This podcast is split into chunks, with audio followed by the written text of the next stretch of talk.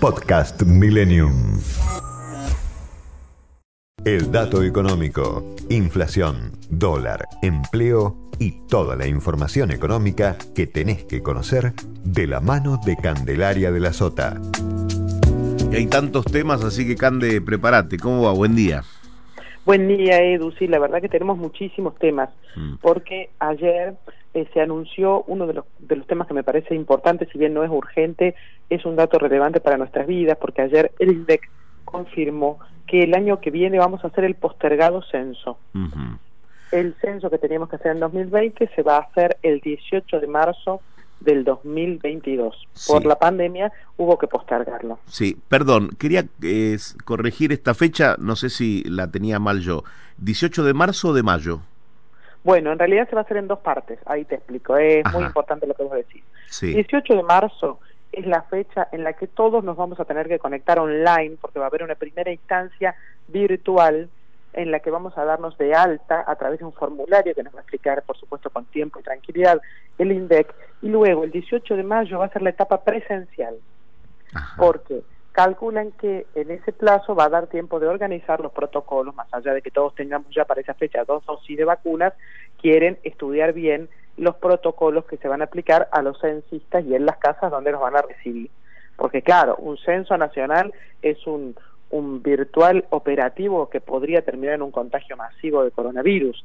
Hay que tener mucho cuidado y usar muchos protocolos, porque por más, insisto, que todos estemos vacunados, es contacto cercano hay que pasarse papeles, llenar formularios, o que implementen una serie de, de trámites que ahorren papel, que se espera ahorrar toneladas y toneladas de papel, con computadoras y celular, algún tipo de contacto puede llegar a haber con el censista. De manera que, primero el 18 de marzo, el INDEC nos va a hacer una especie de censo virtual que todos nos vamos a tener que dar de alta en una página y llenar unos formularios online. Y dos meses más tarde se van a corroborar algunos datos que se necesitan, como los datos que tienen mayor impacto en la cuestión social, ¿no? De poder hacer relevamiento de cómo son los barrios, los servicios que tiene el barrio y todo eso que se hace en persona, más allá de lo que describen quienes eh, llenen el formulario virtualmente. Así que va a ser en dos etapas, una primero digital y una segunda presencial.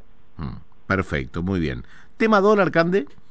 Bueno, bastante calmo el día de ayer. Empieza a normalizarse, Edu, como decíamos, las operatorias que tienen que ver con el dólar contado con liquid muy de a poquito y con el dólar MEP, que había estado menos complicado que el contado con liquid, pero esa normalización hizo que el dólar se calmara y se estacionara en torno a los 182 pesos, el blue, por supuesto, digo, bajara un poquito la, la intensidad de la demanda y llevara cierta calma. Después de varios días bajó un poquito y se mantiene con cierta calma. Ahora, vamos a ver cómo esto continúa, porque también ayer fue un día muy especial.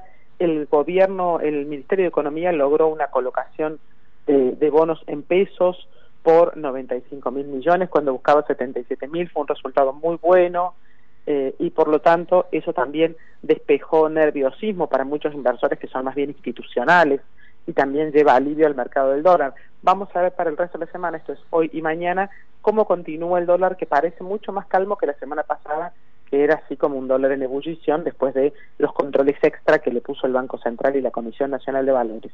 Vamos a ver, pero sí lo cierto es que el nuevo piso del dólar blue es 180 pesos, eso ha quedado claro, ¿no? Con las últimas movidas del gobierno, si bien había habido una mayor ebullición y mayor nerviosismo en el mercado, y ahora se calmó un poquito, nos quedó este nuevo piso. Ya no es 175 o 177, es 180 pesos, te diría, la nueva base del dólar. Perfecto, muy bien. Eh, comentábamos temprano a modo de título acerca de los cambios y, de esto que se viene impulsando hace mucho tiempo, ¿no? Que es, eh, bueno, incentivar a que la gente utilice los medios de pago electrónico. Los cambios que se vienen en tarjeta de débito, contame.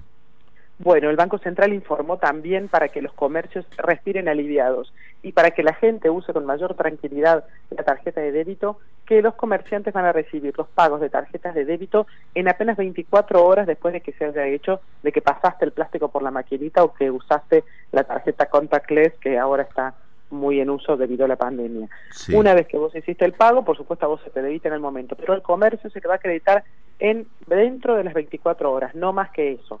Eh, estábamos entre 78 y 96 horas, dependiendo el banco, dependiendo el, sistema que tenga operativo el comercio y ahora le garantizaron que se va a acelerar, de manera que cuando vayas a pagar con débito tenés que tener presente que para el comercio es casi lo mismo que efectivo, por lo tanto deberían cobrarte el mismo precio, esto defensa al consumidor, ¿no?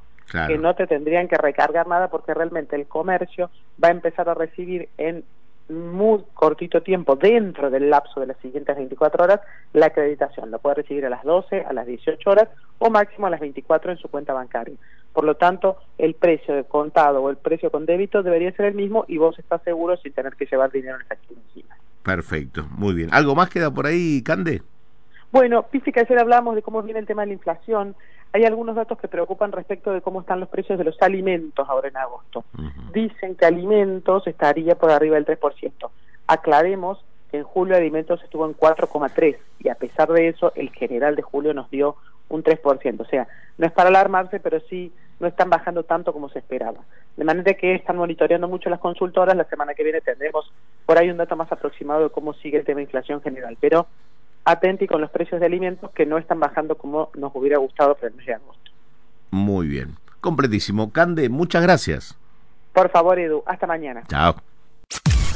Podcast Millennium.